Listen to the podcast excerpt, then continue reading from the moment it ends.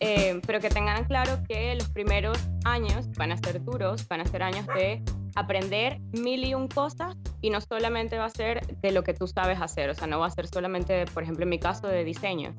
De lo que menos he aprendido ha sido de diseño en todo este tiempo. He aprendido de un millón de otras cosas, de administración, de finanzas, de leyes, o sea, de leyes de un país que para mí es totalmente nuevo. Entonces, ¿sabes? Es como que instruirme en todas estas otras áreas para yo poder ser realmente dueña de un negocio y no ser freelancer, porque creo que hay una diferencia. O sea, ser freelancer está ok, pero ser dueña de un negocio es otra cosa. Entonces, em, es un camino complicado y que uno tiene que aprender a formarse en estas distintas áreas, aunque no te guste y luego lo vayas a delegar.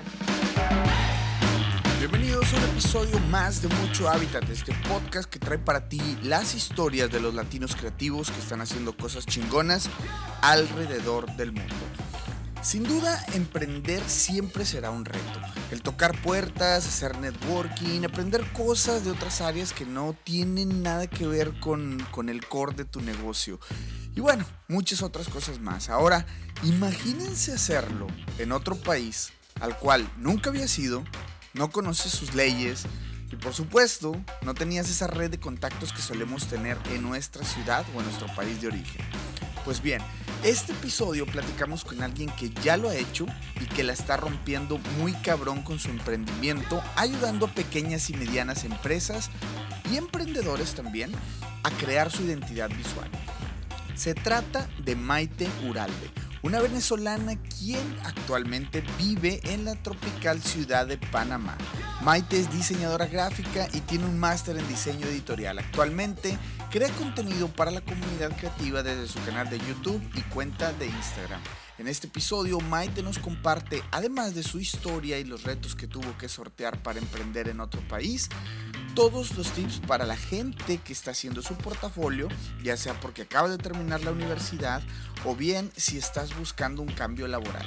Por si fuera poco, también hablamos de cómo administrar tu propio negocio a través de una metodología que a ella le ha funcionado de maravilla. Estoy seguro que este episodio les aportará muchísimo valor ya saben, déjenos sus comentarios en Instagram, arroba mucho hábitat, para seguir en contacto. Mi nombre es Aldo Tobías y esto es Mucho Hábitat.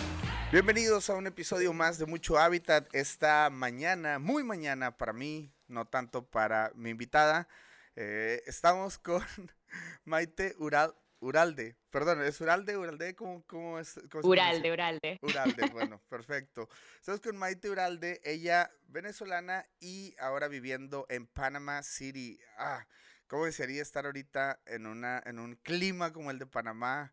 Con una buena cerveza o un coco para aquellos que no, que no este, toman.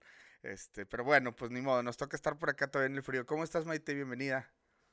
Bueno, pues por acá estamos en la tropical ciudad de Panamá. La verdad es que ahorita tenemos un clima estupendo. Estamos entrando en el verano, que el verano aquí es simplemente que no llueve. Así que tenemos unos días espectaculares. Qué rico, qué rico. Oye, bueno, pues digo, eh, invité a Maite, bueno, empecé a ver todo el contenido que está generando. Eres diseñadora, ayudas a crear marcas, ayudas a crear este, estrategias, das asesoría y me interesó mucho por todo el contenido luego que estás generando para la comunidad creativa, que yo creo que hay muchísimo contenido en inglés, pero creo que en español luego hay, hay, hay como que hace falta ese bajar mucho ese contenido que ya existe en inglés o que, pues digo, obviamente también se genera en cualquier idioma, ¿no? El asunto es de que se, se hay que ponerlo ahí para la comunidad. Creo que tú lo haces, lo haces bastante bien. Y bueno, me llamó la atención, pues ahora sí como que todo esto que estás haciendo para la comunidad creativa, lo que estás haciendo en Instagram, lo que estás haciendo, bueno, pues por ejemplo ahí en, tu, en tu página, que ahorita, bueno, quiero que nos dejes todos tus datos para que la gente este, vaya y cheque y, y vea qué onda, qué andas haciendo por ahí. Pero Maite, o sea, entrando en materia, me gustaría que le platicaras a la gente quién es Maite Uralde y qué haces en este momento. Bueno, a ver, yo soy diseñadora gráfica, nací en Venezuela, viví en Venezuela pues casi toda mi vida, excepto un pedacito de mi vida que viví en España, entre que estaba haciendo unos estudios y eso. Y luego pues paré en Panamá, ya luego te contaré un poquito más sobre este tema, pero bueno, yo me dedico a ayudar a emprendedores y pequeños negocios a diseñar la identidad visual de sus marcas, a desarrollar sus sitios web y los asesoro en temas de estrategia digital para que puedan entonces tener un negocio digital, que es algo que a mí me apasiona.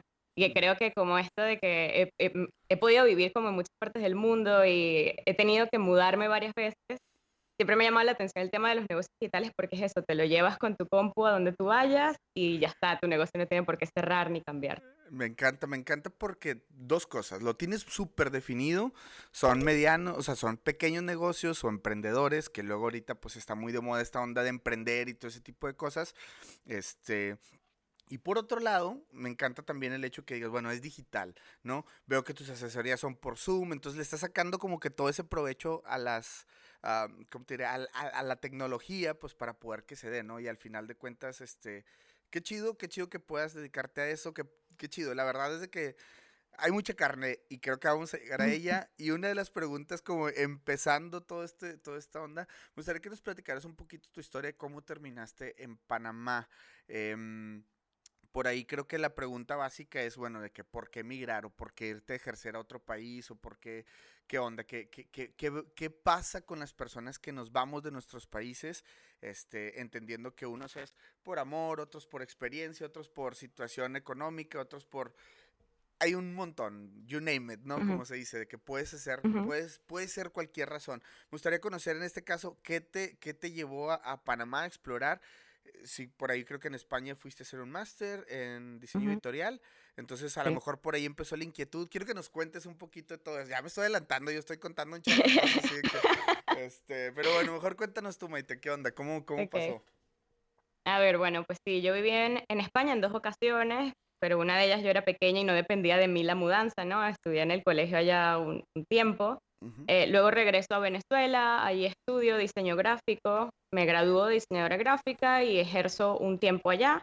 Eh, tuve mi primer trabajo en Venezuela y eso, pero bueno, siempre estaba como la presión familiar de estudia más, estudia más, estudia más. Si yo me tuviera que dar un consejo ahorita, me diría no estudies este máster, es otra cosa. pero bueno, al final también son experiencias que viví, ¿no? Así que me fui a España a hacer este máster de diseño editorial, que era algo que me gustaba mucho en aquel momento no había tenido oportunidad de tocarme mucho como que con proyectos de diseño web y en aquel momento tampoco estaba como que tan de moda, por llamarlo de alguna manera, así que nada, estudié diseño editorial, fue como que mi primera experiencia migrando ya voluntariamente, ¿no? Eh, allá estuve trabajando y eso, la verdad es que la experiencia pues muy cool, o sea, porque estabas como estudiante, haciendo como unas pasantías, eh, al final yo decido regresar a Venezuela porque la verdad es que no me sentía cómoda en España viviendo, la cultura es muy distinta, siento que no estaba como que preparada emocionalmente y la verdad quería yo regresar a mi casa y en aquel momento Venezuela no estaba todavía tan caótico como está hoy en día. Entonces bueno, pasaron un par de años allá, tuve otro trabajo que me encantó, trabajé en una agencia, me encantó la experiencia de haber trabajado en una agencia pero bueno, la situación política en Venezuela fue como que empeorando al punto ya que yo decía como que, o sea, o salgo de aquí o me quedo encerrada en este país. Entonces yo me, me sentía como agobiada, ¿no? Así que empecé a buscar como que formas de salir de allá y bueno, opté por hacer un MBA. Estaba aplicando para hacer un MBA al cual me dieron una beca, pero a la par que me dieron la beca me ofrecieron un trabajo en Panamá. Entonces fue así como que, ¡pum! O sea, o te vas, te vas, para algún lado te vas. Entonces yo dije, bueno, ok, hablé con la universidad y la universidad me dijo, bueno, nosotros te podemos aguantar la beca un año, o sea, mientras decides si te puedes venir ya o si puedes esperar un tiempo para venirte. Entonces yo dije, bueno, me voy a Panamá a probar, total, no pierdo nada, o sea, al final me estaban como que trasladando de Venezuela a Panamá, no conocía el país, o sea, yo venía nueva por completo, yo nunca había venido a Panamá, venía así como que con los ojos cerrados, pero con esta ilusión de, de, querer salir y de poder como que crecer, ¿no? Crecer a nivel personal y a nivel profesional. Así que, bueno, esa fue la decisión que tomé y al final nunca hice el MBA. Me quedé en Panamá, ya han pasado seis años, este año cumplo seis años aquí, así que... Pues seis años. Wow, qué, qué, loco porque sí, justamente son ese tipo de decisiones que luego te toca tomar, ¿no? En la vida, de que bueno, tengo esto, pero también esto. Entonces, e, es, es muy padre poder, poder decidir entre dos cosas que pues realmente eh, son buenas, ¿no? A diferencia de mucha gente que le toca decidir entre dos cosas, una que, bueno, pues, entre mm. cosas como de las malas, ¿no? Las malas decisiones de que, bueno, pues, este, pago esto, pago el otro, ¿no? O sea, no, no, por, no sé, solamente quise poner un ejemplo, pero al final de cuentas te tocaba como decidir. Y, y Maite, bueno, le voy a hacer un poquito suma la historia donde dices, me ofrecen un trabajo en Panamá. Porque yo creo que mucha gente que está diciendo que, ah, sí, le ofrecieron, pero ¿cómo se le ofrecieron? ¿Qué onda? ¿Cómo? O sea, ¿cómo llegó? ¿Tú lo buscaste más bien? ¿O vieron eh, tu, portafolio en algún lado? ¿Cómo, cómo pasó ese, esa, esa oferta? Eh, la verdad es que todo fue así como que, no sé, eso estaba como destinado para mí. Ya ves, creo que el universo actúa de formas un poco extrañas. Eh, esta era una persona que yo conocía desde hacía mucho tiempo. Esta persona pues sabía de lo que yo hacía y esto. A ella la trasladan, eh, era un mundo hotelero. Entonces a ella la trasladan desde Venezuela acá para hacer el proyecto de hotelería acá. Y ella necesitaba armar pues algunos departamentos internos y me recomienda a mí para eh, llegar y armar el departamento como que de marketing, ¿no? Mm, Así que, bueno, ellos revisaron mi perfil y eso y al final, como venía recomendada, pues bueno, optaron por ofrecerme una propuesta. Y yo dije que sí, así ah, que me vine. Sí, o sea que no fue, no, un proceso, no fue un proceso en el que yo voluntariamente fui y apliqué porque estaba buscando un trabajo fuera. De hecho, pues esa, esa opción se me había cruzado por la mente cuando tomé la decisión de que quería salir de allá. Ya ves que mi primera opción fue, bueno, vamos a irnos a estudiar otra cosa eh, y conseguir la beca y esto. Así que, pues bueno, fue un poco como una suerte del destino, ¿no? Obviamente, bueno, y, y, este, y en esta parte donde dices, bueno, que ya te lo ofrecen y todo, eh, ¿hay algún, yo sé que vamos a pasar a la parte de tips, pero por ejemplo, en esta parte donde dices de que, bueno, si hay gente que quisiera buscar trabajo fuera del país, ¿Tienes tú alguna recomendación o sugerencia o no te ha tocado realmente como vivir esa parte? O sea, no me ha tocado vivir esa parte de tener que buscar un trabajo fuera porque, bueno, desde que yo, llegué a Panamá con 24 años, era bastante joven. Había tenido poca experiencia laboral en aquel momento. Mi último trabajo antes de venirme acá era lo de la agencia. Eh, así que bueno, pero sí he visto muchos currículums, he visto mucho portafolio eh, en los trabajos que he estado para poder contratar personal, sobre todo personal creativo. Y creo que una de las cosas más importantes es trabajar la marca personal. Así, o sea, y no, con esto no quiero decir que es que se vayan a poner a dar tips y consejos de cómo hacer las cosas y tal, sino más que nada es como que pulir un poco tu presencia en todos lados donde estés. O sea, es muy importante. Yo a mi currículum así impreso, yo eso ni lo reviso. Yo me meto a ver si tienes página web, a ver si tienes portafolio en Behance, en Dribble, si es un diseñador, ¿no? A ver cómo estás en redes sociales, o saber de qué hablas, qué persona eres, porque al final te estoy contratando a ti como persona, más allá de las habilidades que puedas tener en temas de diseño o creatividad. Entonces, sí, para mí es muy importante el tema de, de cómo trabajar esa marca personal para que tengas una buena presencia digital. Claro. Entonces hacerlo desde, digamos, desde temprana, ah, lo estoy pensando en inglés, pero algo como... sí, desde, desde, siempre... desde los principios. Exacto, exacto. Voy a pedir disculpa ahí porque ando todo ahí en spanglish, pero este trato de no hacerlo. El, el, tema es de que sí, hacerlo desde el principio, desde incluso cuando estás en la universidad, ir creando esa, como dices, marca, ir poniendo como tu presencia en web, ¿no? Porque al final de cuentas, googleando un nombre, pues obviamente si tienes, cierto apellido es muy común, pues probablemente va a salir miles de personas como tú, pero que empieces a distinguirte por ciertas cosas, ¿no? Como dices, bueno, ok, este, si tener mi portafolio, a lo mejor, yo el tip que daría es de que tengas el mismo, ¿cómo se llama? El mismo usuario en, en, todas las plataformas, ¿no? Digamos que te encuentren igual en Instagram, como en Dribble, como en Behance, como en, en cualquier plataforma que dices, pues al menos como para tener una consistencia de cómo te puede encontrar la gente, ¿no? Entiendo que muchas veces lo van a encontrar ocupado, pero pues bueno, ahí, ahí viene la parte creativa de que cómo te vas a, cómo lo vas a hacer creativamente, porque me ha tocado personas como que, bueno, en Facebook me encuentras como, este, Aldo-bajo, este, banana 23 y acá me encuentras como Aldo diseñador no sé qué y entonces ya se empieza a hacer ahí un, un, este, un juego bastante interesante. Entonces, bueno, voy a regresar otra vez a la historia, creo que ya, me fui por las ramas. Este, regreso y te, te quería preguntar, ok, te ofrecen el trabajo en Panamá, llega el momento de decir si lo acepto. ¿Qué pasa en ese momento en la vida de Maite? ¿Qué, ¿qué pasaba por tu cabeza? ¿Tenías miedo? ¿Tenías eh, incertidumbre? Me decías, tenías 24 años, pues la verdad es de que creo que había unas ansias por comerse el mundo, pero por otro lado me gustaría entender qué había eh, detrás de tu, pues de tu persona, ¿no? Y tus sentimientos, podías dormir en las noches, te ibas, eh, no sé si te fuiste sola o al final, cómo entender esa parte que yo creo que mucha de la gente que, que queremos migrar estamos como que pensando de que, hijo, no sé, estoy, voy a estar allá solo, voy a estar allá sola, no hay este, no, bueno, en este caso sí hablabas el idioma, pero la mayoría de los casos de que, bueno, no hablo el idioma, como te, te hace sentir como muy, con muchas incertidumbres. ¿Qué pasaba por tu cabeza en ese momento? Oye, bueno, eh, la verdad es que yo no lo pensé tanto, porque creo que si lo hubiera pensado tanto, hubiera empezado como estos miedos, ¿no? A, meterse dentro de mi cabeza y hacer eso. Pero claro que me daba miedo, yo estaba sola, tenía 24 años, como dices, no había, sí había vivido sola antes porque había estado en España sola, pero era una situación diferente porque, pues, primero tengo nacionalidad española, estaba como que en mi lugar, no había este tema de que soy extranjera en este país. Ahora llegaba como extranjera a un país que no conocía ni un poquito, nunca había venido, no sabía que había aquí, no sabía que habían edificios altos ni nada, o sea, este, y, y llegar aquí como que encontrarme con la realidad, ¿no? De, sí, es un proyecto súper grande, que tenía yo que asumir una responsabilidad súper grande, eh, no tenía amigos, no tenía familia, no conocía a nadie más que los que estaban trabajando conmigo que por suerte éramos un grupo también de, de, varios extranjeros que estaban en la misma condición que yo, que estaban solos. Entonces, bueno, hicimos como que un grupito allí de apoyo entre todos para no sentirnos tan solos, pero sí, por supuesto que venían el tema de los miedos, ¿no? Y el tema de, oye, no, no sé ni cómo salir de aquí, no sé si hay inseguridad en la calle, no sé puedo caminar sola, o sea, no sé, no sé qué pasa.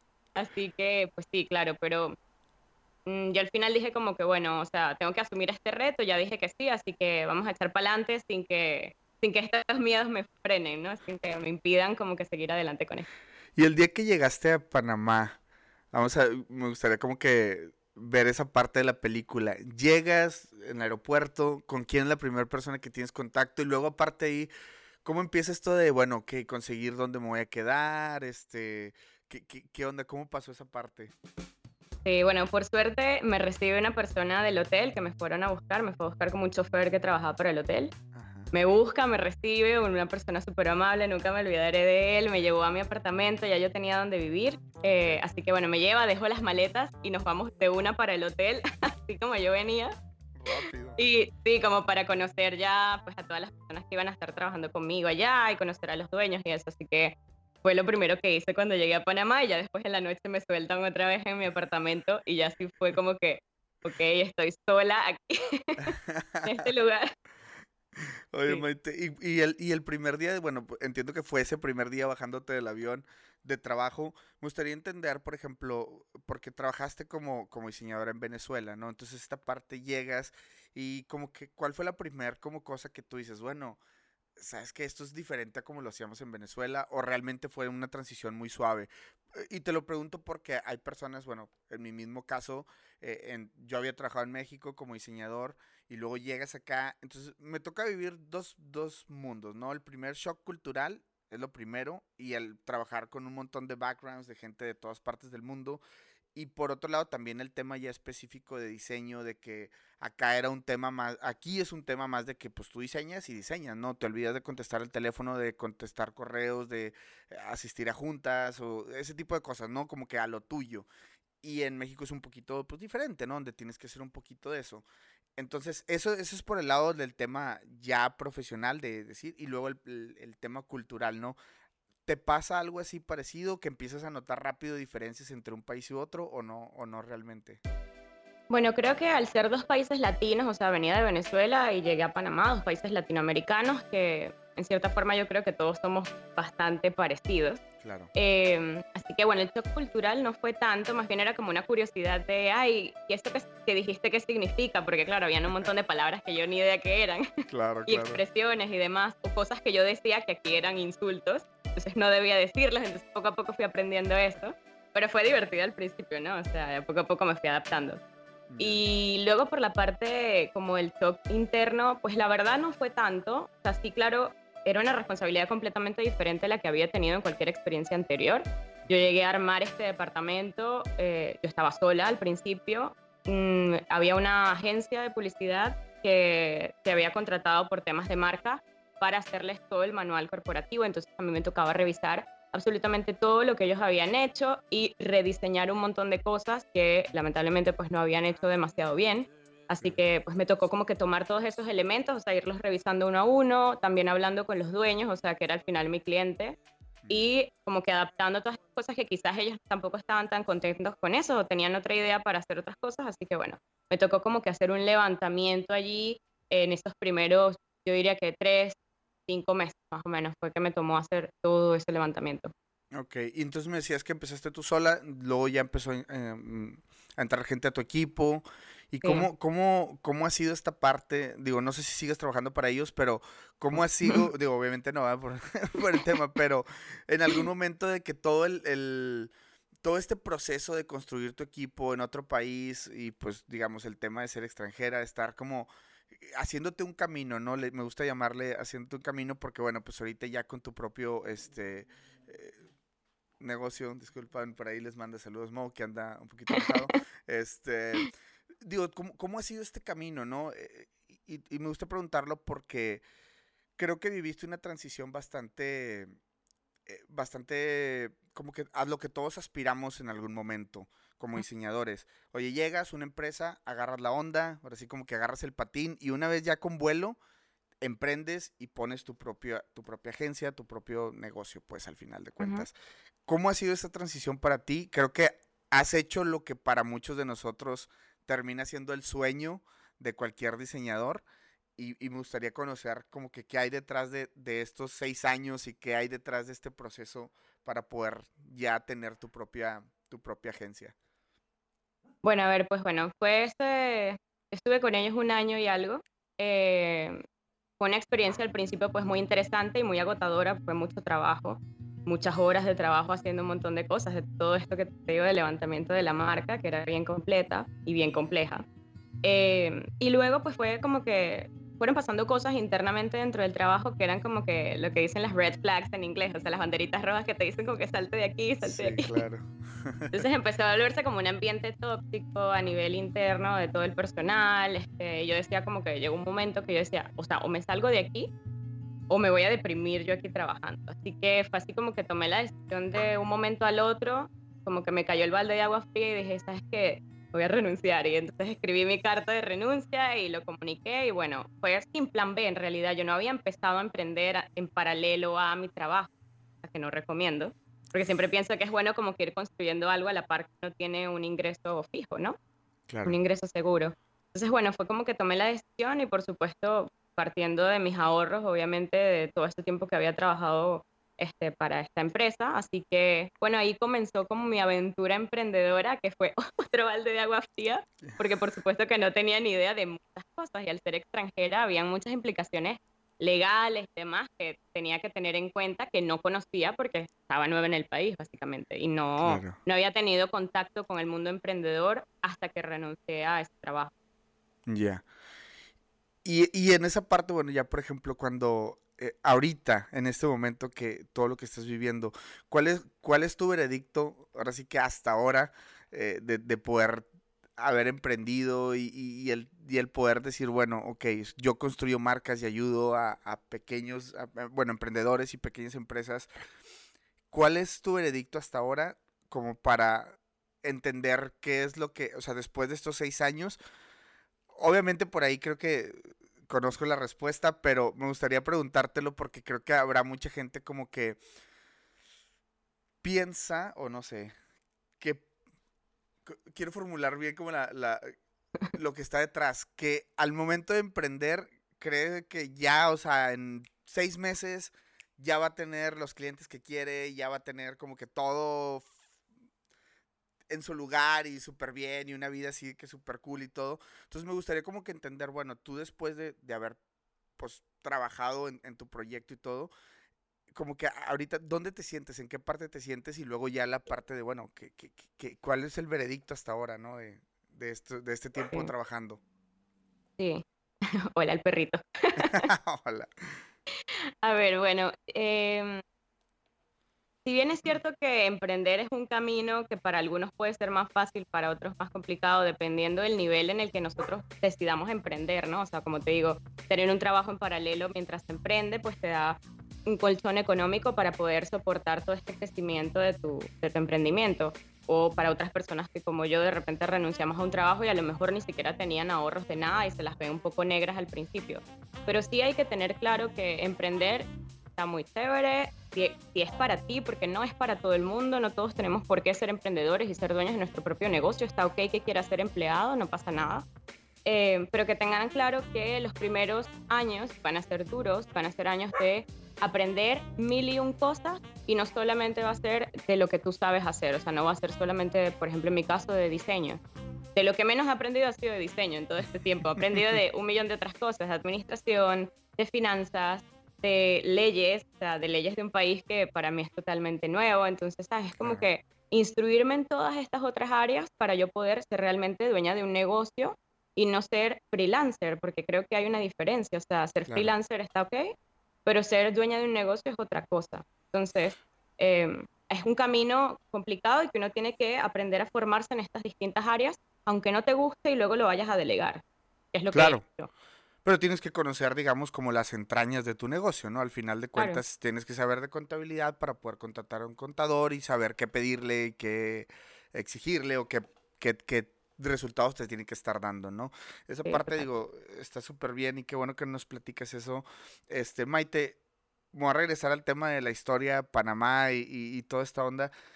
Tú en este momento, o sea, bueno, ¿qué pudieras tú decirle a una persona que quiere como migrar y independientemente en el país que se encuentre, solamente en Latinoamérica, si tiene ese deseo o ese sueño, ¿qué, qué pudieras como recomendarle hacer. Y va a haber mucho de esto, ¿no? Porque me gustaría que como que recolectar esos tips de las personas que ya lo han hecho, como es tu caso, y lo que te, todo lo que te ha tocado vivir en este tiempo, como que qué deberían estar haciendo para poder conseguirlo. Esa es una pregunta y ahorita te voy a hacer otra, un poquito parecida, pero más con el tema eh, de que, cómo, cuál debería ser el mindset que, que, tendrían que tener, ¿no? Pero me regreso y como que qué deberían de estar haciendo ahorita si realmente quieren conseguirlo. Ok, bueno, lo que dije antes de trabajar la marca personal para mí es vital. Hagas lo que hagas, eso lo tienes que trabajar porque nunca sabes cuándo lo vas a necesitar. Entonces, mientras más tiempo tengas trabajando en eso, mejor porque vas teniendo una base más gruesa. Y luego lo otro que para mí es importantísimo cuando somos emigrantes es hacer networking, buscar y conocer personas dentro del país donde tú estás y tratar de moverte hacia afuera del círculo de tus paisanos, porque creo que es lo más fácil, llegar a un sitio y buscar personas que sean como tú, que vengan del mismo lugar y ahí nos entendemos todos y en verdad eso es una burbuja, ¿no? Entonces es tratar de mezclarte en el mundo en el que te estás metiendo, ¿no? Buscando pues personas que estén, que sean del país o que ya tengan rato en el país y que te puedan un poco orientar también en, en dónde estás parado, que te puedan abrir esas conexiones, porque creo que el mundo o sea, hoy nuestro mundo pues creativo funciona mucho más fácil si tenemos las conexiones correctas. Entonces, eh, las conexiones se crean conociendo gente. Entonces, mientras antes comiences con ese proceso, pues mucho mejor. O sea, yo comencé con este proceso de hacer networking después de haber renunciado, pero bastante después, porque además me daba pánico como que ir a estos eventos de networking y presentarme a personas desconocidas, eso me daba miedo. Pero bueno, poco a poco fui como que rompiendo ese miedo, ¿no? Y, y, encontrándome con personas increíbles que he conocido por el camino y que al final se han vuelto mis amigos y ahora, pues bueno, somos así uña y mugre, ¿no? Pero, pero fue, fue salir al mundo y yo simplemente presentármele a personas que quería conocer. Incluso hacer networking no es solamente ir a un evento, es escribirle a alguien por Instagram y decirle, oye, vamos a tomarnos un café. Así he conocido a varios amigos aquí, o sea que ha sido como que piensa porque yo hago el primer eh, approach, el primer enfoque, ¿no? O sea, o ellos me escriben a mí, entonces, claro. pero eso conoce gente. Creo que esas cosas son súper importantes. Hola a todos, me gustaría preguntarte cómo te puede ayudar para que des ese paso que te ayude a ejercer fuera de tu país. ¿Qué puedo hacer para que logres y descubras lo fregón que es migrar y conocer el mundo desde otros ojos. Es increíble que muchas de las preguntas de aquellos que lo quieren hacer son muy similares y quiero platicarles que he preparado una plática conferencia para todos aquellos que quieran dar ese paso. Es un resumen de todo lo que hemos platicado con nuestros diferentes invitados a través del podcast y pues bueno, son invitados que están en todas partes del mundo. Entonces una conferencia llena de tips y consejos que te ayudarán a lograrlo. Y lo mejor de todo es que no tiene ningún costo. Así que si tú eres alumno o maestro de alguna universidad, esta plática es 100% para ti o tus alumnos. Solo contáctanos por mensaje de Instagram, arroba mucho hábitat o envíanos un mail a hola arroba para enviarte los detalles. Ahora sí, continuamos con el episodio. En el tema de, okay, de actitud, de, de cómo estoy pensando las cosas y todo, ¿para qué debería estar preparada una persona que quiere migrar? Uy, para de todo, o sea, para que tu mundo se voltee 360 grados. Al final uno emigra con la ilusión de, ay, me encanta ese lugar, siempre ha sido mi sueño vivir allá, pero el lugar está muy bien, muy bonito y todo, pero tiene sus cosas, ¿no? Y tiene sus cosas que son muy distintas al lugar donde tú vienes.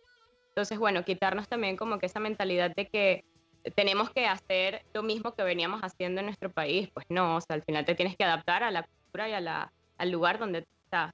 Eh, es también cambiar un poco la mentalidad de estar más abierto, de ser humildes con la, con la actitud que nosotros tengamos hacia el país que nos está recibiendo. Al final somos invitados aquí, en cualquier momento nos pueden decir, ¿sabes qué? Mejor te vas a tu casa. Entonces, ser un poco humildes con la actitud. Y lo que hablas del mindset, creo que es súper importante trabajarlo para todos los aspectos de la vida. Eh, mientras más trabajemos como que en la mentalidad y en, sentirnos más seguros de nosotros mismos, en entender cuáles son nuestros miedos que nos paralizan y cómo podemos nosotros con herramientas tratar de superarlos y, y evolucionar, ¿no? Más allá de eso, para que te permita crecer. Creo que eso es súper importante. Totalmente. ¿Qué es lo más difícil que te ha tocado vivir en estos seis años?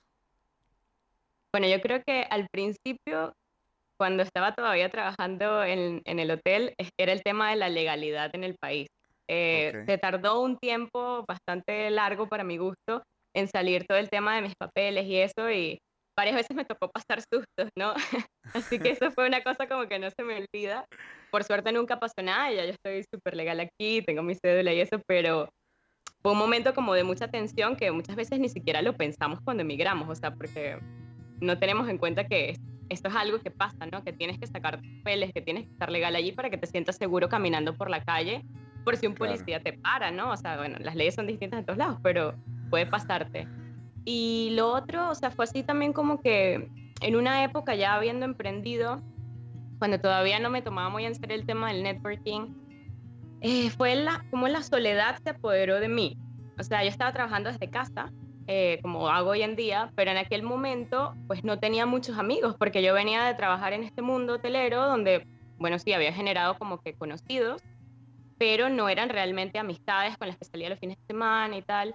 Y eso poco a poco fue como que apagándome, ¿no? O sea, estando en casa era como que me estaba volviendo loca. Incluso llegó un momento que pensé en renunciar a mi emprendimiento para meterme en el mundo laboral y detrás de eso lo que había era la razón de que quería ver gente, quería ver personas. Entonces, eso es algo que le pasa a muchos y no, no lo concientizan, o sea, no analizan que realmente es esa la, la situación que les está pasando de que quieren eh, estar con personas, porque al final somos seres humanos y necesitamos esa conexión. Así que al final yo la decisión que tomé en ese momento, cuando ya entendí que era lo que me estaba pasando, fue meterme en un coworking, a trabajar desde un coworking que para mí fue súper cool en ese momento, o sea, conocí un montón de personas, este, me sentía como que más productiva trabajando desde allá porque había salido como que de la zona tóxica en la que estaba, que era mi casa en ese momento. Y bueno, allí comenzó como que todo este desenvolvimiento en el tema del network, ¿no? Pero sí, fue como que darme cuenta de esto, eh, fue algo importante y que gracias a Dios que me di cuenta porque pude tomar la decisión de seguir adelante con el emprendimiento. Y, y por bueno, y ahora sí como que el lado contrario, ¿Qué es lo más cool que crees que hayas vivido en estos seis años? Este, digo, creo que la pregunta es difícil porque pues es, es, muy difícil agarrar un momento, pero una de las cosas que más, como dices, que más celebras o que más dices, qué chido que estoy aquí, o sea, qué chido que tomé esa decisión y no irme al, al, a la maestría, este, o al MBA, perdón, que dices que, bueno, ¿cuál es el, el la parte como el lo más chido que te ha tocado puedes vivir de, esa, de esa decisión? Bueno, yo creo que en estos años de emprendimiento han sido muy retadores en muchos aspectos a nivel mental y personal, ¿no? Pero creo que de las cosas así como que más digo como que, wow, qué cool que lo hice, fue haber tomado la decisión de empezar a hacer lives en mi cuenta de Instagram. Va a parecer una tontería, pero fue comenzar a hacer eso que en verdad me daba pánico, eh, porque una persona me invitó a hacer un live compartido con él. Y a raíz de ahí empecé a hacerlos yo en mi cuenta, yo sola, y fue un reto para mí personal, también ignorando un poco esos miedos que estaban allí, como que no lo hagas, no lo hagas, nadie se va a conectar, que no sé qué. Eh, porque eso me ha traído muchas cosas. O sea, eso me ha traído la posibilidad de comenzar a dar charlas, de sentirme muy segura hablando en público, era algo que no me sentía del todo cómoda antes. Eh, probablemente hubiera dicho que no previo a eso, a, de hablarle a, no sé, a 100 personas en un auditorio. O sea, eso me hubiera dado pánico. Entonces, bueno, fue como que eso que me ha ayudado como que a conocer que me gusta realmente eh, hablar en público y contar cosas, ¿no? O sea, dar talleres o dar alguna charla. Así que eso ha sido como que una de las cosas que yo digo como que, wow, me ha sorprendido. Ya, y cuando los primeros lives que hacías, ¿cómo, cómo te sentías? Digo, imagino que era algo un poquito... sí, o sea, a ver, mi primer live, el, el, que, el que te digo que es compartido con otra persona, está en mi canal de YouTube, fue uno de los primeros videos que subí, que es como ejemplo para que vean que yo no todo el tiempo me he sentido cómoda en cámara. Entonces, fue un reto, ¿no? O sea, fue así como que, bueno, me voy a comprometer a hacer uno a la semana durante X tiempo, estuve un año haciéndolo, eh, durante todo el año completo, una vez a la semana. Eran lives de una hora enteros, yo solo hablando la mayoría del tiempo, porque los lives compartidos realmente, o sea, donde podíamos picar la pantalla a la mitad, no salieron sino hasta el final, al final de ya cuando estaba mm. haciendo los lives. Entonces, bueno, al principio era yo sola hablando de distintos temas por supuesto al principio era como que, bueno, mi audiencia era mucho más pequeña, no se conectaba casi nadie, era como que, bueno, estoy hablando aquí sola durante una hora. Eh, por supuesto que a veces como que me trababa y me daba rabia, que, ay, ¿por qué dije eso? ¿Por qué tal cosa? Pero poco a poco como que uno se va, uno va entendiendo la dinámica y vas también como que convirtiéndote en un maestro de la improvisación, que creo que es una herramienta súper poderosa para, para poder hablar en público el poder improvisar si te surge, por ejemplo, alguna pregunta que te saca del contexto en el que estás, o si pasa alguna situación, pues poder volver al, al, punto y poder también como que entretener a la audiencia. Así que son como que habilidades que uno va adquiriendo a medida que hacen esto. Pero, tienes que estar ahí, ¿no? Tienes que estar como que en el, en el ruedo para poder sacarlo, ¿no? Que no va a haber nada que te vaya a hacer más pero en esto que hacerlo y hacerlo y hacerlo y hacerlo. o sea, es como todo. Mientras más practicas, mejor te va a salir. No, totalmente. Y por ejemplo, creo que aquí aplicaste un tema, bueno, de mindset y, te lo voy a preguntar tal cual. Cuando, cuando hacías esos lives y que decías, bueno, se están conectando dos personas, ¿no? Y a mí me ha pasado, ¿no? De que, ah, seguro es mi mamá y mi hermana, ¿no? Y dices, bueno, que ahí está el apoyo, el apoyo moral. Eh, ¿cómo, ¿Cómo le das la vuelta a este tema, ¿no? Porque creo que esto aplica para muchas otras cosas de las que queremos hacer. Hoy te voy a hacer otra pregunta referente a, a portafolios, pero, por ejemplo vamos a suponer, yo tengo un portafolio, quiero mandarlo, pero luego estoy pensando como que no, ¿para qué lo mando? No está tan cool, o, le falta esto, le falta el otro. La respuesta es obvia, pues hay que trabajarlo más, ¿no? Pero, por ejemplo, ¿cómo le das la vuelta a este tipo de situaciones? Eh, ahorita nos platicas de live, estoy seguro que has pasado por muchas otras más donde no te sientes del todo cómoda o no estás como que al 100%, pero bueno, pues al final de cuentas, ¿cómo, cómo voltear la tortilla, decimos en México, ¿no? ¿Cómo le das la vuelta a la tortilla? ¿Cómo, cómo puedes salir de ese, como de ese pensamiento negativo y transformarlo a algo positivo? Ok, a ver, bueno, yo siempre, yo siempre soy una persona como que muy positiva, pero muy con los pies en la tierra y a veces ese realismo me hace caer en el negativismo, ¿no? Entonces yo trato como que estar ahí como que con el pensamiento positivo para evitar esta parte realista de mí. Pero siempre ha sido como que ignorar estos demonios que vienen con pensamientos de es que no puedes, es que no está tan bueno, es que podría estar mejor y el perfeccionismo, que al final el perfeccionismo lo que es es miedo, miedo a que la gente piense que lo hiciste mal o miedo a que oye, este eh, entonces, bueno, ha sido como que ignorar estos pensamientos que es inevitable que lleguen, simplemente es como que, ok, esos pensamientos están allí, pero yo igual voy a hacer lo que yo quiero hacer, entonces también es como que la determinación de tener claro el objetivo que quieres lograr y hacerlo a pesar del miedo, porque el miedo siempre va a estar ahí, el miedo es algo que le pasa a todo el mundo, grandes o pequeños, no importa. Entonces es simplemente hacerlo, hacerlo y, tú misma o tú mismo darte cuenta que era al final un cristal que, que podías romper, o sea, que al final era una tontería, ¿no? O sea, Ojalá Maite en primer live supiera que, que, era una tontería hoy en día hacer un live, pero en aquel momento para mí era como que wow, y está súper nerviosa y el corazón acelerado. Y como eso, mil otras cosas que he hecho, ¿no? Pero, pero sí, es ignorar. ignorar sí, y, y, decís algo un poquito como, bueno, el, el hecho de, del de sentirte como que las personas van a decir que no estás preparado, que no, si me explico, que haya un tercer ojo que está pensando algo de ti. A mí lo que siempre me sirve mucho es pensar de que, bueno, y si lo piensan, o sea, eres una fracción así de su día, ¿sí me explico? O sea, es como ver a un live de que, ay, está Aldo otra vez con la misma gorra. No, X, estoy así de que inventando cosas, no, pero al final de cuentas van a decir eso y lo van a pensar durante tres segundos de un día de 24 horas en la vida de alguien más, si me explico, que no, tiene, que no te afecta en, lo más mínimo. Lo que sí es, es, cierto es de que si estás construyendo tu marca a través de estos lives, y estás así como que demostrando tu expertise, obviamente tienes que prepararte, ¿no? Y creo que ahí viene la parte como, como la parte positiva de todo esto. Ok, voy a hacer un live, entonces me preparo, y ese, esa preparación que vives termina siendo pues sí me explico como tu expertise en este tema, ¿no? Eh, yo lo veo mucho también en el tema del podcast, justamente porque creo que cuando hablo y me sigue pasando, no significa que lo he erradicado, pero tengo mucho las muletillas de eh, mm, este. Entonces, todo eso lo quiero erradicar. Dije, bueno, qué mejor manera de practicarlo que en un podcast. Me sigue pasando, ya te podrás haber dado cuenta me trabo, pero no, significa que, pero no significa que, más bien, lo quiero cambiar, o sea, quiero, es algo que quiero mejorar, porque justamente también me ayuda para las pláticas, para las charlas, todo esto. al final de cuentas es eso, o sea, es meterte y, em, de hecho, también atiendo una, no sé si exista, bueno, me imagino que sí, según esto están en todos lados del mundo, eh, Toastmaster, no sé si conozcas esto, este concepto, y es un concepto para practicar tu ah, public speaking, ¿no? Y hay una persona que te cuenta todo eso con una campanita. Entonces tú estás hablando y si dices como que, y, y solamente suena la campana y te hace como que, ah, lo estoy haciendo otra vez, lo estoy haciendo otra vez. Y es bien loco porque te está como remarcando todas las partes que quieres mejorar al final de cuentas. Y no hay mejor manera, como dices, que hacerlo, que practicarlo y darte cuenta que, que en que estás por ahí fallando, ¿no? La pregunta que tenía del portafolio, que te ha tocado ver personas, que te ha tocado ver este, este tema.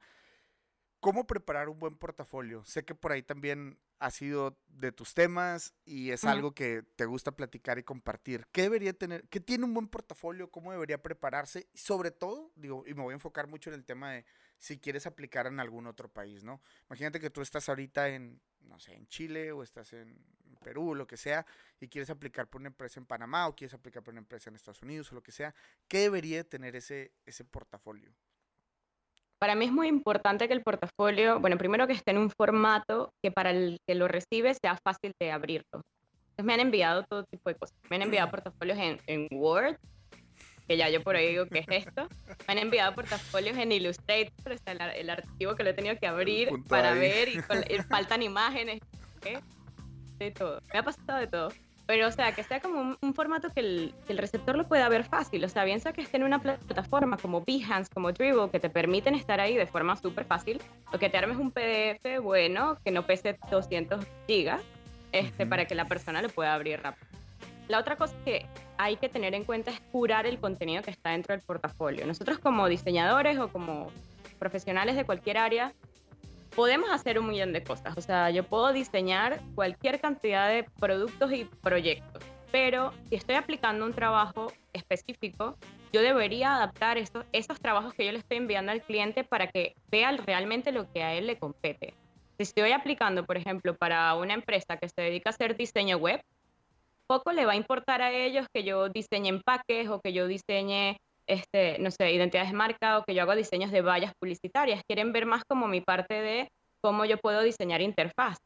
Entonces, bueno, debería adaptar mi portafolio para que haya también proyectos de interfaz y de repente facilitarles a ellos eh, la, el, el, buscar esos proyectos, ¿no? Si tienes un portafolio en tu web o en un Behance, por ejemplo, pues mandarle los links de estos tres proyectos son eh, específicamente de diseño de interfaz, aunque haya otras cosas dentro del portafolio. Entonces es como que hacerle la vida fácil al que está recibiendo el portafolio porque como recibe el tuyo, recibe miles más. Entonces solo tiene como que cinco segundos para verlo y si no causas una buena impresión, vas, o sea, vas para la pila de, de resaltados o de next.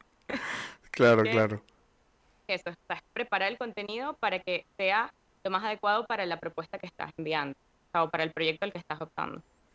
Y por ejemplo, las personas que están todavía, por ejemplo, en universidad y quieren como que tener su portafolio, que entiéndase que no tienen como que, a lo mejor todavía no definen a qué se quieren dedicar, que por cierto sería un tip que yo recomendaría de que, bueno, primero trata de entender qué te gusta hacer y no mandes o no apliques a vacantes de que van a, te, te desvíen de lo que realmente te gusta, ¿no? Ese sería como muy básico.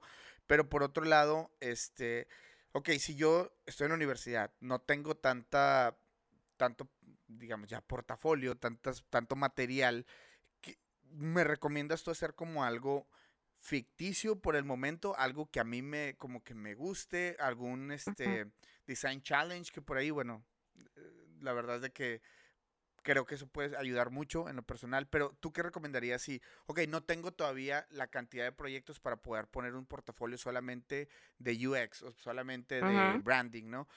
¿Cómo, qué, qué, recomendarías tú en esos casos? ¿Sí trabajar con proyectos ficticios o qué sería, qué sería bien? Sí, a ver, si uno, y eso aplica para las personas que están en una universidad o para personas que quieren de repente crear portafolio en un área en la que no tienen experiencia, ¿no? Digamos que es una persona que se ha dedicado toda su vida a hacer diseño web y ahora quiere hacer identidad visual. Entonces, bueno, puedes hacer un challenge de crear, qué sé yo, en 30 días 30 logos para ir puliendo esa cosa y al final tener entonces en tu portafolio esos 30 logos como proyecto. Pero sí, o sea, hay muchas maneras de tener proyectos ficticios que yo creo que es complicado como que uno mismo decir y que, ay, voy a, voy a hacer la marca de este yogur que me acabo de inventar y ahí voy a hacer la identidad. O sea, creo que al final crear un brief así ficticio es complicado, pero hay plataformas eh, como por ejemplo está 99 Designs, 99designs.com, que tienen proyectos donde uno aplica y al final incluso se puedes ganar. Este proyecto está cool. Pero a mí lo que más me gusta de esas plataformas es que ya tienen el brief armado de los proyectos a los que tú aplicas. Entonces, puedes agarrar como ejercicio y hacer de esos proyectos a los que quieres ir como que rellenando huecos en tu portafolio o optar por hacer más de esta otras cosas y rellenas, o sea, haces tu, tu proyecto siguiendo el brief que te da el cliente. Entonces, ahí tú tienes una base de la cual partir con un cliente real que tiene una necesidad real. Y al final, bueno, aplicas y hasta a lo mejor puedes ganarte el concurso en 99 Designs, quien quita, y ahí te entra un ingreso. Claro, y ahí, ya lo monetizas, ¿no? Maite, este, me gustaría como, bueno, para irle metiendo un wrap up a todo esto, antes de pasar a sugerencias y todo eso, me gustaría, imagínate que tú tienes una mochila y esa mochila tú tienes que poner un kit de supervivencia porque te vas a ir a otro país. ¿Qué debería tener esa mochila? Y hablo de cosas físicas, tanto cosas como emocionales o como temas de mindset y todo. ¿Qué debería tener una persona que, que migra en esa mochila? ¿Qué kit de supervivencia? las cosas más importantes que debería tener antes de irse a, o digo, que le vayan a servir cuando, cuando esté en ese otro país. A ver, bueno, yo me llevaría en mi mochila iría, por supuesto, mi computadora vital. Me llevaría un micrófono. Me llevaría mi teléfono. No me voy a llevar mi cámara porque creo que los teléfonos de hoy en día tienen buenas cámaras y con eso puedo resolver para ahorrar espacio. Eh, me llevaría, no me llevaría libros físicos, los llevaría también en digital. De repente en mi teléfono puedo ahí meterlos. Me llevaría mi iPad eh, con la que utilizo como tableta gráfica. Ya yo dejé de usar Wacom para usar solo la tablet. Eh, ¿Qué más me llevaría? A ver, eh, me llevaría mi marca personal ya trabajada, proyectándome hacia el país al que quiero estar, o sea, buscando entonces esas conexiones desde antes de irme, ¿no? O sea, eh, si me voy a ir a México, pues bueno, empezar a hacer alianzas con personas en México para ver, pues, qué eventos puedo ir, a quién puedo conocer, a quién puedo invitar a un café según llegue, qué empresas entonces quiero yo aplicar, ¿no? Para yo irme ya como que con este trabajo hecho y armado desde antes de salir. Pero yo creo que, o sea, en mi caso sería esto, como mi negocio es digital, no necesito mucha cosa física para, para irme y poder seguir haciendo lo que estoy haciendo. Como te digo, es el teléfono, la compu, el micrófono y mi tablet. y mis libros que ya tengo en mi, en mi nube. ¿En tu qué, perdón? En mi nube, que ya tengo mis libros. Oh, ya. Ya, ya, ya. Perfecto. Oye, pues sí, digo, en realidad, pues creo que, creo que se necesita, sobre todo si, si estás en el mundo digital, todo este tipo de cosas, las herramientas también que manejan, todo ese tipo también de apps y softwares que ahorita resuelven la vida como lo son Mm. Zoom, como lo son, digo, la misma nube que ahí puedes almacenar todo sin tener que tu Mm. computadora se, se llene de, de archivos y archivos y archivos. Y Ujú. me gustaría preguntarte el tema de, bueno, ok, me voy a ir para el lado de recomendaciones un poquito en el tema profesional, si manejas algún app, software o qué cosas por ahí tú recomiendas, y luego ya me voy a ir un poquito como en el tema de crecimiento y de que, que te puede ayudar a ser como mejor y a estar todo el tiempo positivo y activo. Entonces vámonos primero por el tema de lo profesional, apps o cosas que recomiendes como para estar al día con, con este tema. Bueno, a ver, yo uso muchas apps para organizarme y, a- y hacer todo tipo de cosas. Yo utilizo Zoom para hacer mis asesorías. Utilizo Acuity Scheduling para eh, gestionar mis reuniones digitales, ¿ok? Para poder agendar asesorías o agendar reuniones con clientes para hacer proyectos. ¿Cómo se llama, Eh, perdón? Acuity Scheduling. Acuity. Ajá. Acuity. Mm. Eh, utilizo ClickUp para organizarme, un organizador de proyectos digital que a mí me encanta, es como la versión mejorada de Trello y Asana. Además que para los diseñadores tiene una interfaz mucho más bonita diseñada.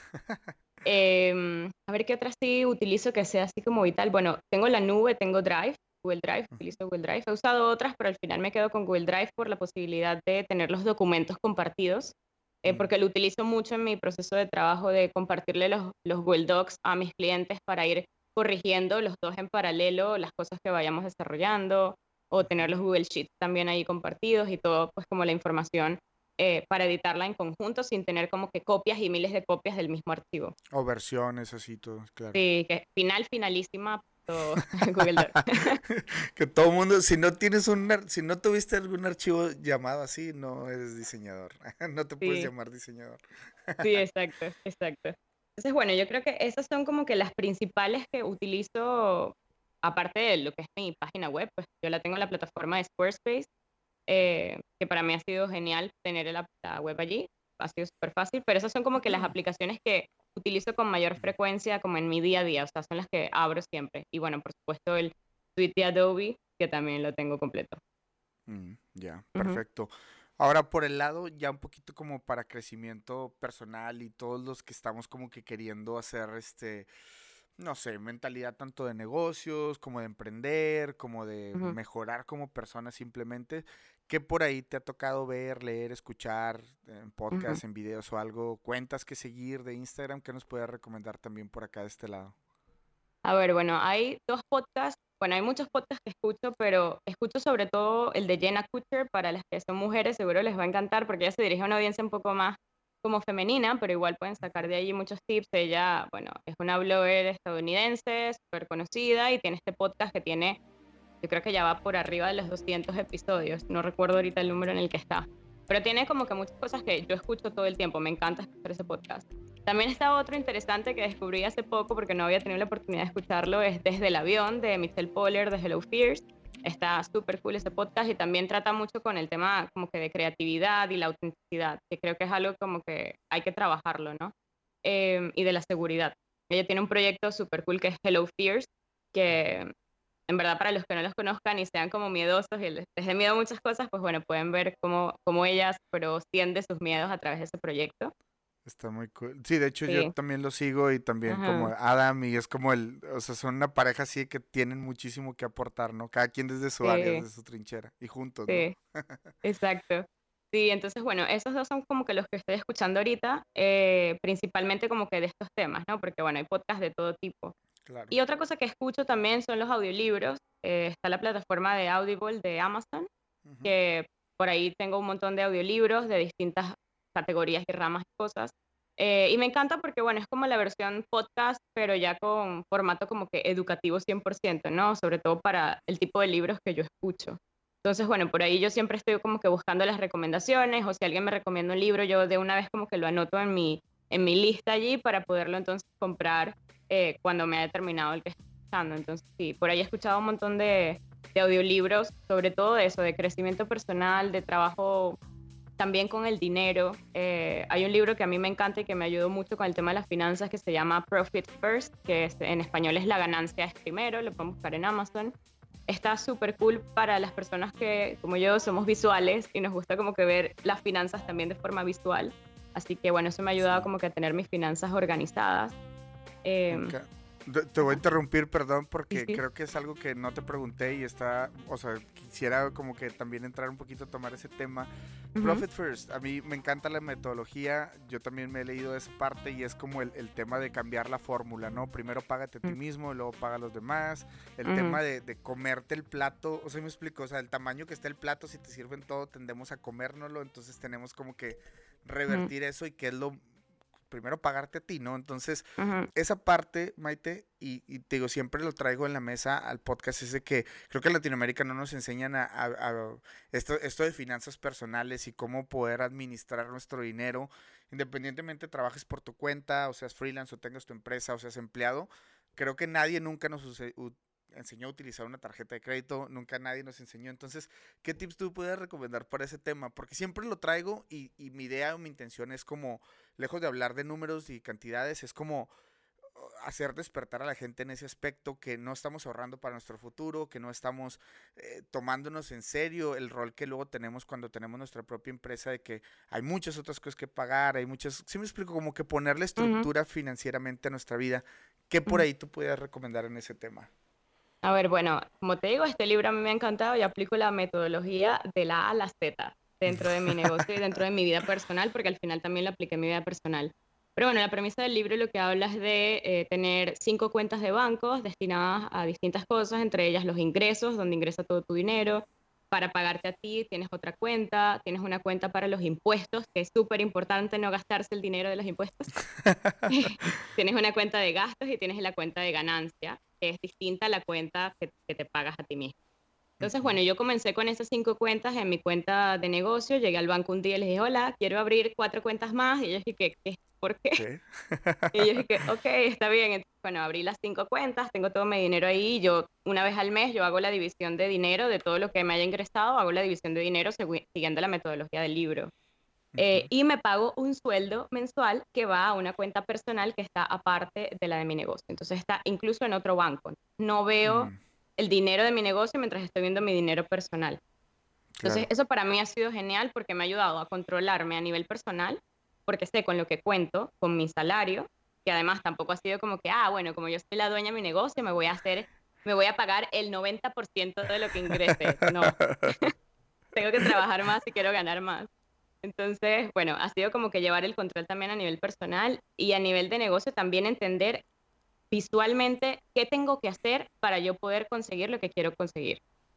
Entonces, ha sido como que muy visual en ese aspecto porque tú te metes en el banco, en la banca en línea y tú ves qué tienes, o sea, con qué cuentas. ¿Puedes comprarte eso o no te lo puedes comprar? ¿Cuántos son tus gastos mensuales? Es súper importante saber los gastos mensuales del negocio y los gastos mensuales de nosotros como personas. Sí, los personales. Las tarjetas de crédito son una trampa de los bancos. Entonces, si no sabes cómo se utiliza una tarjeta de crédito, en qué consiste ese elemento, mejor investiga antes de pedirla para que sepas cómo usarla, cómo, cómo utilizar ese elemento financiero, porque puede ser una trampa mortal.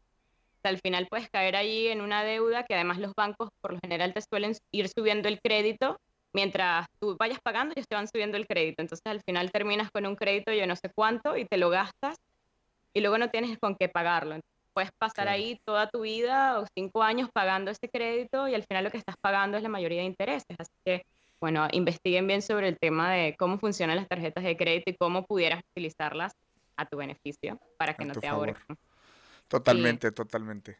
Este, digo, y gracias, gracias. Sí, yo creo que esa metodología es muy buena. Creo que eh, es momento, bueno, eh, de, de, poner puntos en particular y creo que me voy a dar la tarea de, de, de releerlo y tratar de agarrarlos este, los puntos y tratar de comunicarlos porque creo que es muy bueno. Y esta parte de ahora sí como que estamos con una prueba viviente de alguien que lo aplica y que sí, este, sí nos dice que está funcionando, que sí funciona. Entonces, vamos a hacerlo. Maite, pues ya para despedirnos me gustaría que nos platicaras dónde te pueden encontrar, qué puedes... Em, qué cuentas o en Instagram, redes sociales, todo, todo, todo, todo lo que tú quieras compartir ahorita de que, bueno, me encuentran aquí, acá, donde sea, este, ¿Cómo, ¿Dónde? ¿Qué, qué, cómo hacer? Bueno, principalmente me pueden encontrar más activa en Instagram. Mi Instagram es Maite Uralde. También estoy en un canal de YouTube con el mismo nombre, Maite Uralde. Y también estoy en mi página web, maituralde.com. Me encuentran igualita en todas las redes sociales donde estoy. Así que bueno, pero en Instagram siempre estoy metida, siempre estoy haciendo historias, siempre estoy haciendo contenido. Que está súper chingón el contenido de Maite. Vayan y chequenlo. La verdad es de que yo, la verdad, no sé ni cómo di con tu cuenta, pero ya empecé a ver y ve, vi eh, la cantidad como de audiencia que tenías en el aspecto de que esa audiencia, como te diré, eh, positiva, que te está preguntando, es activa, pues, o sea, se, entiende que por el contenido que generas, este, esa audiencia. Y pues bueno, yo me volví parte, como ves, empecé a ver tus videos y todos los tips que dabas y los lives y todo. Yo dije, wow, o sea, neta, sí tiene que estar en el podcast. Creo que es bastante, como que muy, muy padre todo lo que haces. Felicidades por ello. Creo que aparte de que todo lo que haces en tu negocio y como te platicaba, eh, este, veo tu sitio web y hay una coherencia, hay una historia, hay realmente creo que eres de las diseñadoras que predicas con el ejemplo, ¿sí me explico? O sea, es, les mando saludos Mo otra vez ya para finalizar el episodio, ya está despidiendo él también. Este, una disculpa, la verdad es que son problemas técnicos este, no solicitados.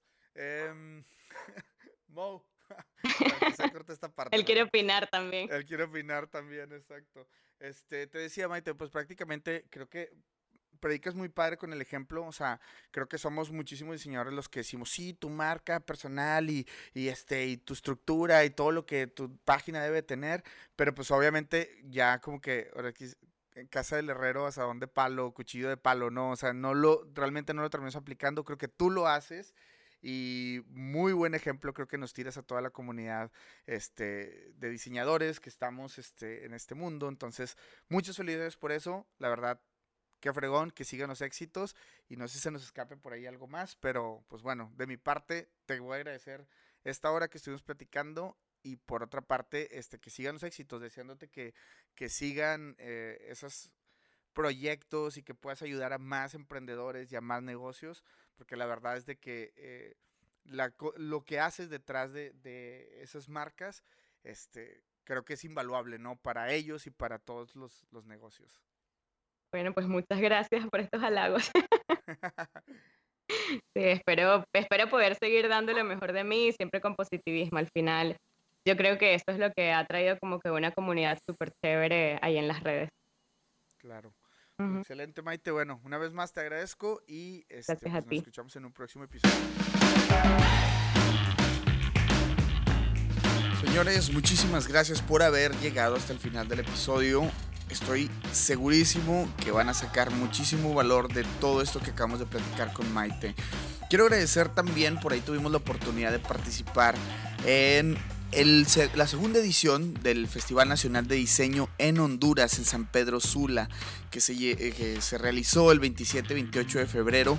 Por ahí estuvimos con una participación, una videoconferencia. Desgraciadamente no pudimos ir, pero me hubiera encantado poder haber estado allá con con ustedes y comer unas paliadas. Ojo, que yo decía popusas, sé que son del Salvador, pero eh, ya, ya me quedó claro, me aclararon que son unas paliadas lo, que, lo que se come en Honduras. Entonces, pues bueno, un abrazo fuerte a todos y como les dije ese día en la conferencia, en verdad los latinos estamos preparados para hacer cosas chingonas, para ir por grandes retos y sin duda alguna conquistar todo lo que nos proponemos y todo lo que nos pasa por la mente. Señores, de nuevo, muchas gracias. Y pues bueno, ya saben, si por ahí ustedes también tienen algún festival de diseño, se acerca un festival de diseño en su escuela, en su universidad, cualquier cosa, no duden en contactarme y estaremos encantadísimos de poderles llevar todo lo que hemos recolectado en este podcast y mi experiencia personal en una plática que los ayude a migrar y hacer cosas en cualquier parte del mundo. Mi nombre es Aldo Tobías, gracias de nuevo por haber escuchado este episodio. Síganos por ahí en arroba mucho hábitat y por supuesto compartir este contenido que se hace con todo el corazón. Muchísimas gracias y nos escuchamos en un próximo episodio.